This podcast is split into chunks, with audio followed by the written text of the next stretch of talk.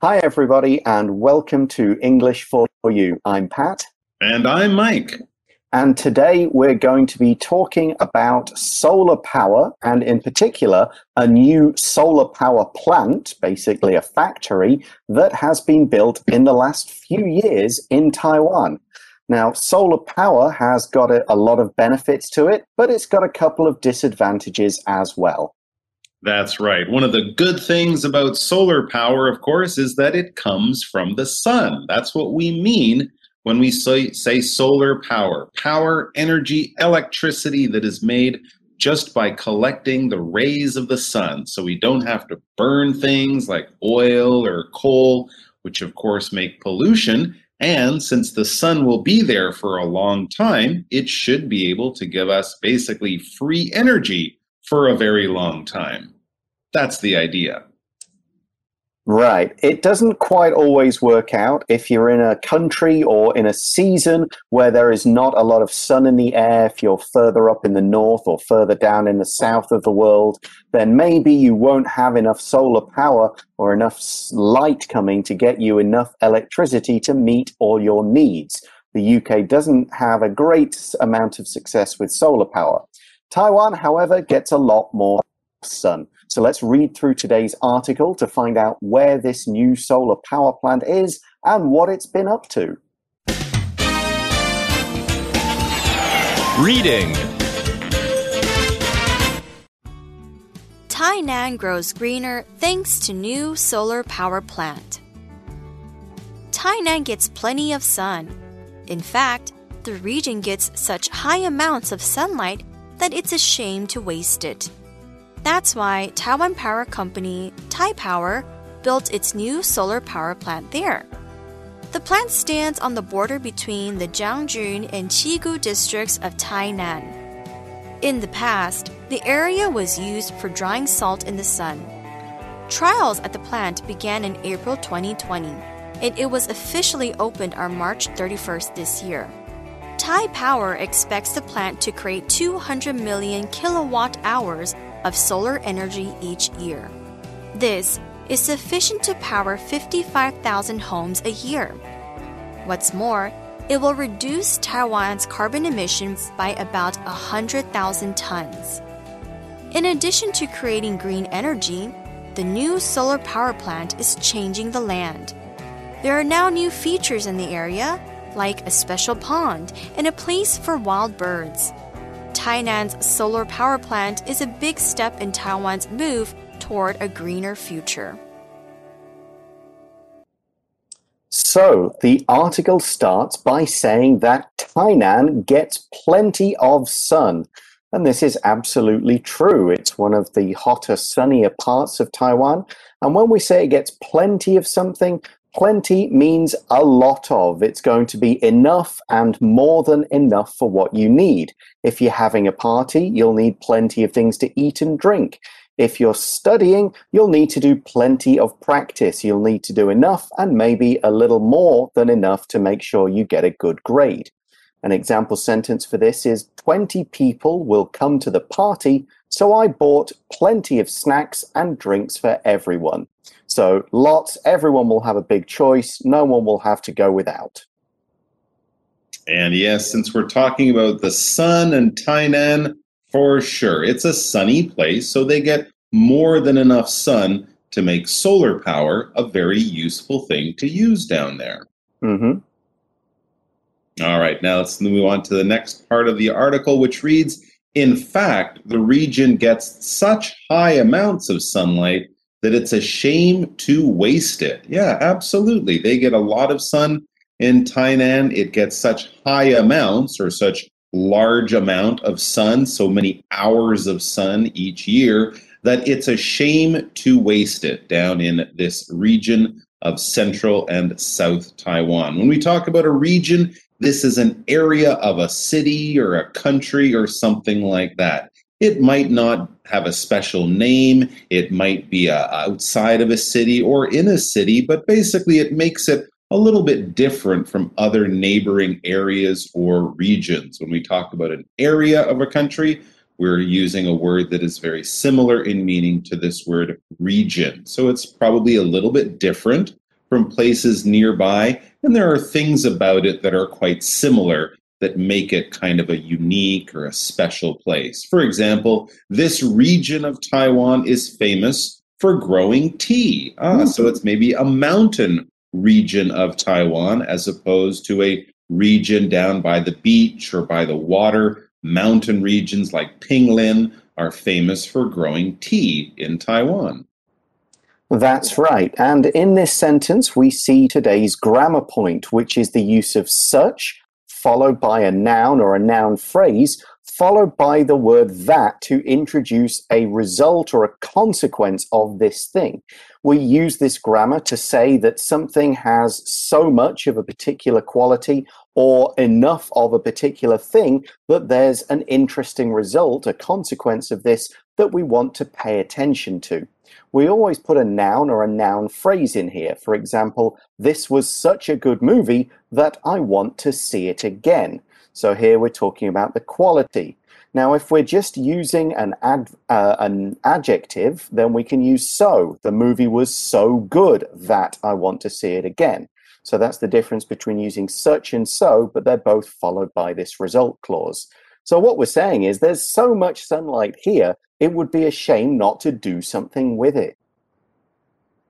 Exactly. And if we say it's a shame to, and then a verb, we're kind of saying it would be too bad. It would sort of be a bad result. It would be something that we want to avoid, not something that we want to do. So, a shame to waste something, you could waste it. That might be okay but it would kind of be too bad if you did. If you could make a good plan, you would make sure that you don't waste it. For example, let's say you have a friend who's leaving town for a while, maybe going on a long trip. It would be a shame to not say goodbye. You want to say goodbye to that person, and it would be too bad. It would be a bad result. It would be something you want to avoid if you don't get a chance to see that friend before they leave. Exactly. So we've got all this sunlight. We need to use it. We don't want to just let it heat up the, the land and the water and whatever. Let's make it work for us. And that's why we see in the next part of the article, that's why Taiwan Power Company, or Taipower, built its new solar power plant there. And of course, we use the word solar in our introduction. We talked about solar power. Solar basically means related to the sun. This comes from the sun, solar energy, energy from the sun's light and heat. A solar power plant, a power plant is basically a factory for making energy. So a solar power plant is one that makes energy with light from the sun other power plants. You might be burning things. You might be using wind. You might be doing something else like that, using water power to spin things that generates electricity. But a solar power plant uses the sun's energy. Okay, so the next part of the article goes on to say the plant stands on the border between the Jiangjun and Qigu districts of Tainan. Okay, so earlier we learned that it is in the region of Tainan. It's nearby the city of Tainan. Of course, it's just outside of the city. That's where we usually build power plants or power stations. And in this case, we find out exactly where on the border between the Jiangjun and Qigu districts of Tainan. When we talk about a border, this noun is basically telling us this is a marker on a map or a line between two different areas. Maybe they have different governments in the area, different leaders or politicians, different mayors, if we're talking about cities or things like that. Countries also have borders. If you have a country that shares land with other countries, well, they'll have to mark where one country ends and the other country begins, and that will be a border. Of course, Taiwan is an island, so we don't have national or country borders, but we do have city borders and county borders and things like that. If you're standing on the land or driving down the road, there might be a sign that marks the border or the line on a map where these two countries or regions are different. And of course, if you go to Europe, you'll be driving across lots of borders from France into Belgium, Belgium into Germany.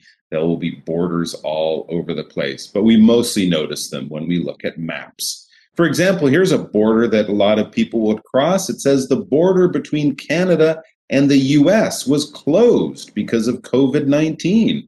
That's right. Since countries control that border and the land on either side, they can also close the border, in this case, to stop the uh, spread of this disease. Okay, so let's learn a little more about this particular area in Tainan by looking at the next sentence in the article. It says, In the past, the area was used for drying salt in the sun. Okay, so we can tell then that this is a large flat area without too many hills or trees that will shade it. It's a big wide open area, so they used to put salt there either from the sea or there's a there are mines down there in that part of Taiwan and they would just spread it out and dry it so they ended up with just salt rather than salt mixed with water. So that's what it used to be used for. Now we get salt in a kind of a different way. So there's this big open area that gets lots of sun. Why not build a solar power plant there?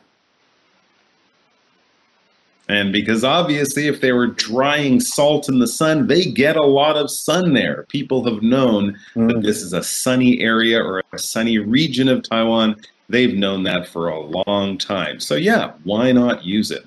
All right, let's look at our next sentence, which tells us a bit more about the power plant. It says trials at the plant began in April 2020. Okay, so last year, not too long ago, was when they began the trials. Trials at the plant began in April 20, and it was officially opened on March 31st this year. Ah, interesting. So it's actually been officially working for just a few months, just since this spring, but we learn also at the beginning of the sentence that trials began last year. Now, here, when we talk about a trial, we're not talking about a criminal trial. When someone gets caught by the police because they did a crime, they will go on trial. This isn't that kind of trial. Here, a trial is more like a test.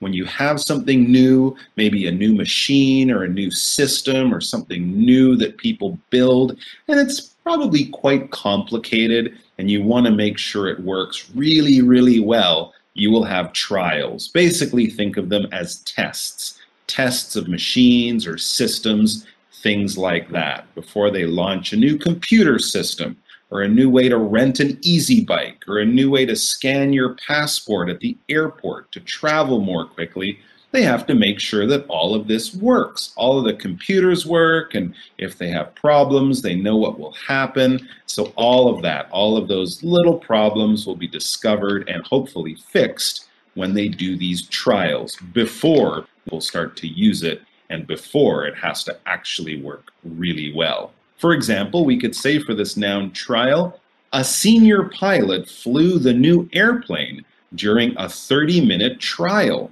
maybe the first time the airplane was ever actually flown. Okay, let's take a look at the next part of the article, which talks about how well this plant will work. This is what they found out from the trials and what they hope will happen. It says Taipower expects the plant to create 200 million kilowatt hours of solar energy each year. So kilowatt hours, which is a, a small k, a uppercase W, and a small h, this is basically the amount of energy or a watt's worth of energy, kilowatt of energy in one hour. It's just a way to measure electricity. There's a bit more explanation in our article, but the main thing to know is this is how we measure energy. If you look at your power bill every couple of months, then this is what the numbers are measured in. So it's just, this means electricity. It's a way to count it but it's kind of hard to figure out exactly what that means. So the next sentence explains mm-hmm. it in a slightly easier way. It says, This, those 200 million kilowatt hours, this is sufficient to power 55,000 homes a year. So there you go. One mm-hmm. power plant can give enough power for 55,000 homes to have all the electricity they would normally use in one year. It will give them enough power or sufficient power. When we use the adjective sufficient, we're basically saying enough. Whatever you need to do, this will be enough. This will be sufficient you won't have any problems like that. For example, I don't think studying for 30 minutes right before the exam will be sufficient if you want to get a good grade. Ah, studying 30 mm. minutes won't be enough before a big exam. That's definitely true. Absolutely not. Although I bet I probably tried it at least once before I realized it was a bad idea. It wasn't sufficient. Okay. It wasn't sufficient, no. Uh, and this is not the only good thing this power plant will do. As we said, solar power is green energy, it's cleaner energy than burning oil or coal or other things. So there's another benefit as well, which we'll see in the next slide of the article, the next sentence. It says, What's more, it will reduce Taiwan's carbon emissions by about 100,000 tons. So that's a lot less carbon dioxide and other bad things being pumped into the air as a normal, typical power plant might do. And the key word here is reduce. To reduce something means to make it smaller or less in some degree. If you reduce speed, you go more slowly. If someone reduces their hours at work, then they don't work at their job as much. So reducing Taiwan's carbon emissions mean there will be less carbon or fewer carbon emissions. There'll be less stuff being put out into the air. For example, we could also say Liz's doctor told her that she needed to reduce the amount of sugar in her diet. He said, You need to eat less sugar. It's not healthy to eat this much. Eat less, eat a smaller amount. That's right. And we talked there about carbon emissions being bad for the environment. CO2 is the one we often think of. That's carbon dioxide. But there's also just CO, carbon monoxide, which is made by burning things, burning car engines and burning fuel, coal, oil. So that's why we kind of put it all together with this term carbon emissions. Anything with carbon that's bad for the environment, that's what we mean by saying carbon emissions. All right, let's look at, look at the next slide and next sentence of the article. All right, so the next sentence in the article says In addition to creating green energy, the new solar power plant is changing the land. So we use this phrase in addition to to add information. We can use a VING form like in addition to creating green energy, or we can use a noun, some kind of object. So in addition to my friend, my cousin will be joining us for dinner. So we're saying we've got this one thing that's happening and another thing is happening, or one thing is present and another thing is present. We're basically just adding information saying something does, has, is, or includes two or more things. All right. In our next article, it says we learn a bit more about some of these new additions, these ways it's changing the land. Along with this new solar power plant, it says there are now feature there are now new features in the area, like a special pond and a place for wild birds. So wow, that sounds great. So not mm. only will they be making clean energy in that area, they'll also be having clean places for birds and other kinds of wildlife to live and grow and have a safe place to live. So it sounds like it will be good for both the humans and the animals in that region. And that's why the conclusion of the article says Tainan's solar power plant is a big step in Taiwan's move toward a greener future. So it's an important development that kind of moves us uh, forwards from where we were, but it's one step. So there are many other steps to make Taiwan a completely green country using only this kind of energy. We'll talk about other kinds of energy like solar power we can use in today's For You Chat question. So let's go there now. For You Chat. So today's question is What other kinds of green energy are there and how can we use them? Well, of course, along with solar power, I think in Taiwan, one thing that we're using is wind power. That's another thing that we can get from the environment. It's very clean. As long as the wind blows, we can turn those windmills and make energy that way. Penghu is a great place to do this. It's a very windy collection of islands that's part of Taiwan. And I think I also read they're building a big wind farm or a big collection of these wind turbines off the coast on the other side of the country, over by Ilan or Keelung or somewhere like that. So, wind power along with solar power, great ways of getting free energy from the environment. Yep, and another one is using the currents in the oceans. Um, you, there's a current of water that kind of goes past Japan and around Taiwan, and that can also push turbines, which then generate energy. So they've done some tests down uh, past kind of past Penghu out in the ocean where this current is, and they're looking at ways they can make use of the ocean's currents, which are always going to pretty much run. They've been running for thousands of years to kind of push things around, generate electricity, and again, save it in batteries or send it directly to the land. So that's another, uh, we call it a reusable resource that we can use to make energy with. But that's pretty much all the time we have today. Thanks for watching, everybody. Take care out there. For English for You, I'm Pat. And I'm Mike. Talk to you again soon. Bye. Bye bye. Vocabulary Review Plenty. It's important to drink plenty of water every day in order to stay healthy. Region. Wine is produced all over France, but the central region makes most of the country's white wine. Border. You'll need to show your passport at the border before you enter another country. Trial. New medicines must go through many tests and trials to prove they're safe for the public to use. Sufficient. Jim has now saved a sufficient amount of money to buy a new house. Reduce. Sarah was forced to ask some of her employees to leave to reduce her company's costs. 智慧小补帖 Solar. Carbon emissions.